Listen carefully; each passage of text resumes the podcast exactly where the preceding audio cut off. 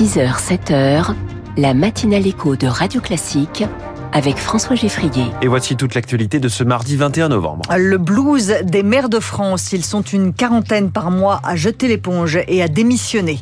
Des otages libérés par le Hamas en échange d'une trêve à Gaza. Les pourparlers s'accélèrent au Proche-Orient.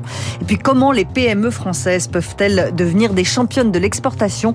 L'État veut les accompagner. Après ce journal, pourquoi la France risque de perdre son dernier fabricant de roues de train? Réponse dans les titres de l'économie à 6h10. 6h15 la France de demain avec un leader de l'impression 3D. Et puis les classiques de l'économie, comment mesure-t-on la population? Natacha Valla est avec nous à 6h20. Le 105e congrès des maires de France, Virginie Fulpin, s'est ouvert à Paris. Un rassemblement et vague à l'âme. On peut être 10 000 et se sentir seul, comme les maires de France en congrès. Entre les agressions, les lourdeurs de l'administration et la faible rémunération, il est bien difficile d'être maire aujourd'hui. Alors, certains jettent l'éponge, 40 par mois, d'après David Lisnard, le président de l'Association des maires de France. Les maires démissionnaires, comme ceux qui ne sont pas réélus, doivent alors se replonger dans le monde du travail. Et c'est difficile, Baptiste Coulon. Maire de Château-Gontier-sur-Mayenne depuis 2001, Philippe Henry est également cadre commercial à temps partiel. Mais pas de quoi assurer l'après en cas de défaite lors des prochaines municipales. Ça veut dire que je garde mon temps partiel d'une journée par semaine, qui sera donc pas suffisant, et donc euh, je le remets sur le marché de l'emploi. Sauf que quand vous vous remettez sur le marché de l'emploi après 20 euh, ans d'inactivité professionnelle, c'est pas pareil, quoi. Pour éviter tout conflit d'intérêts, des règles s'appliquent et complexifient le retour à l'emploi. Je signe un contrat avec un délégataire euh, sur l'eau, je quitte mon mandat, bah, c'est pas compatible aujourd'hui d'aller travailler pour cette même entreprise. Pas d'indemnité de fin de mandat, très peu d'accompagnement. Il n'y a aucun parachute qui permet effectivement pendant un ou deux ans d'être en capacité d'aller vers le retour à l'emploi ou d'aller chercher une validation d'acquis avant de se remettre sur le marché du travail. Avec les lois de décentralisation successives, les maires ont acquis plus de compétences. Pourtant, la fonction reste sous-valorisée auprès des entreprises, explique le politologue Martial Foucault. Il y a encore un travail à conduire du côté des entreprises pour percevoir les qualités et les bénéfices qu'elles peuvent retirer de collaborateurs qui ont eu une expérience de maire parce qu'ils ont touché à différents métiers. Cette polyvalence de la fonction pourrait être bénéfique. Plusieurs élus plaident pour la mise en place de formations continues ou validantes, la solution selon eux pour revaloriser la fonction. On ne peut pas à la fois être maire et député européen. La loi sur le non-cumul des mandats l'interdit. Les élections européennes auront lieu en juin prochain, mais si elles avaient lieu aujourd'hui, le Rassemblement national en sortirait vainqueur. C'est le résultat du sondage Opinionway pour les échos et Radio Classique qui sort aujourd'hui. Le RN est crédité de 28% des intentions de vote alors que la majorité présidentielle n'atteint même pas les 20%. Vous retrouvez le sondage et sa fiche technique sur le site de Radio Classique. J'ai cru mourir. La députée euh, Sandrine Josso est sortie du silence. Elle accuse le sénateur Joël Guerriot de l'avoir droguée pour abuser d'elle. Elle estime que son devoir est de sensibiliser au fléau de la soumission chimique. Joël Guerriot a été mis en examen et maintenant le président du Sénat, Gérard Larcher, lui demande de se mettre en retrait de toutes ses activités liées à son mandat de sénateur.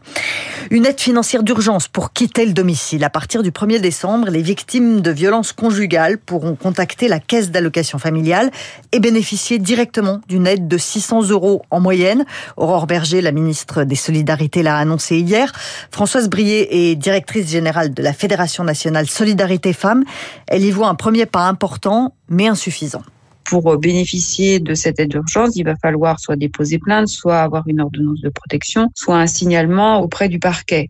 L'ordonnance de protection, même si euh, les chiffres ont augmenté, ça reste au bénéfice d'un nombre de femmes quand même limité. Et de même, le signalement au parquet, c'est encore moins. Donc ça veut dire qu'il y a une bonne partie des femmes qui ne pourront pas en bénéficier parce qu'elles ne seront dans aucune de ces trois situations. C'est pour ça que nous avions souhaité qu'on puisse ajouter, par exemple, une attestation d'une association spécialisée. Nous avons euh, l'expertise, nous suivons ces femmes dans la durée, donc nous connaissons leur situation, je pense qu'on peut tout à fait euh, lever finalement euh, une aide universelle d'urgence pour les femmes. Françoise Brier avec Marine Salaville. Si vous allez chez votre pharmacien aujourd'hui, vous verrez peut-être une affiche qui n'est pas là d'habitude. Les pharmaciens ont des doléances et ils vous le font savoir. Philippe Bessé préside la Fédération euh, des pharmaciens. Il veut que le métier soit plus attractif parce que les jeunes s'en désintéressent. On a besoin de négocier avec l'assurance maladie, un peu comme l'hôpital. La pharmacie, il faut savoir que c'est un secteur euh, qui emploie 130 000 personnes. Ces, salariés sont touchés par l'inflation et donc on a besoin de, revaloriser leur, salaire, euh, des préparateurs en pharmacie, des pharmaciens. Et sur l'attractivité euh, de notre métier de, de pharmacien, on a de grave problème de recrutement en officine. Là encore, le gouvernement procrastine. Ça commence à faire long en fait. L'idée, c'est donc d'interpeller la population et les élus autour de de manifestation ou bien en officine. Philippe Bessé avec Nina Droff. Radio Classique 6h05, les familles des otages du Hamas attendent toujours leur libération. Le Hamas dit qu'un accord est tout proche. Les pourparlers avancent une libération d'otages en échange d'une trêve à Gaza. Le président américain Joe Biden croit lui aussi à un accord proche. Le Qatar, très présent dans les négociations, dit qu'il ne reste que des obstacles mineurs. Pierre Razou est directeur académique de la Fondation méditerranéenne d'études stratégiques.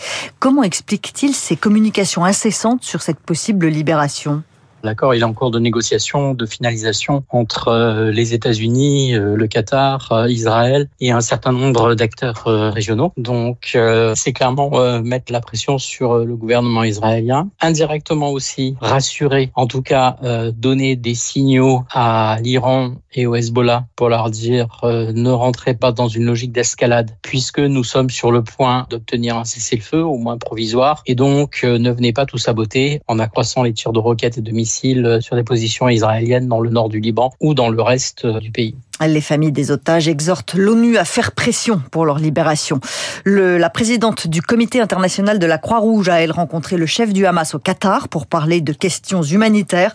Le Hamas qui annonce qu'une centaine de patients ont été évacués de l'hôpital indonésien de Gaza après un bombardement israélien. Un rude coup porté à la mafia calabraise en Italie. Plus de 200 personnes condamnées à des peines allant jusqu'à 30 ans de prison dans un procès géant.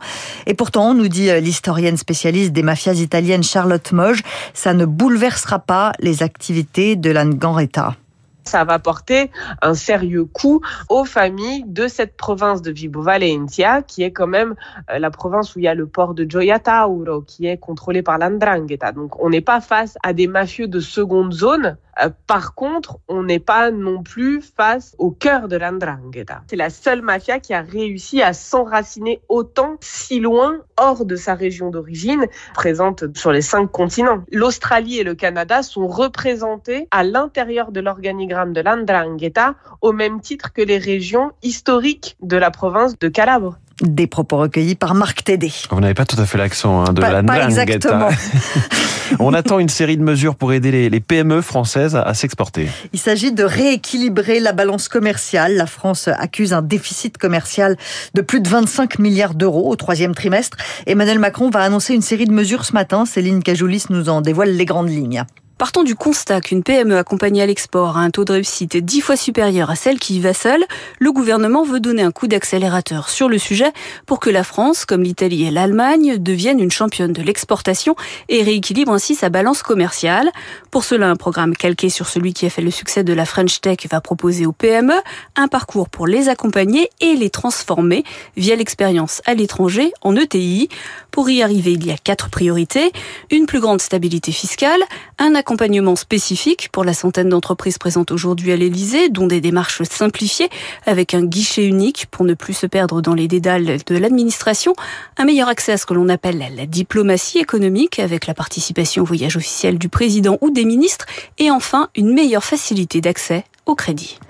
L'hiver arrive, les températures se rafraîchissent cette semaine. Pourtant, on le sait, 2023 sera sans doute l'année la plus chaude jamais mesurée dans l'histoire euh, au niveau mondial. Le Brésil étouffe en ce moment sous des chaleurs écrasantes.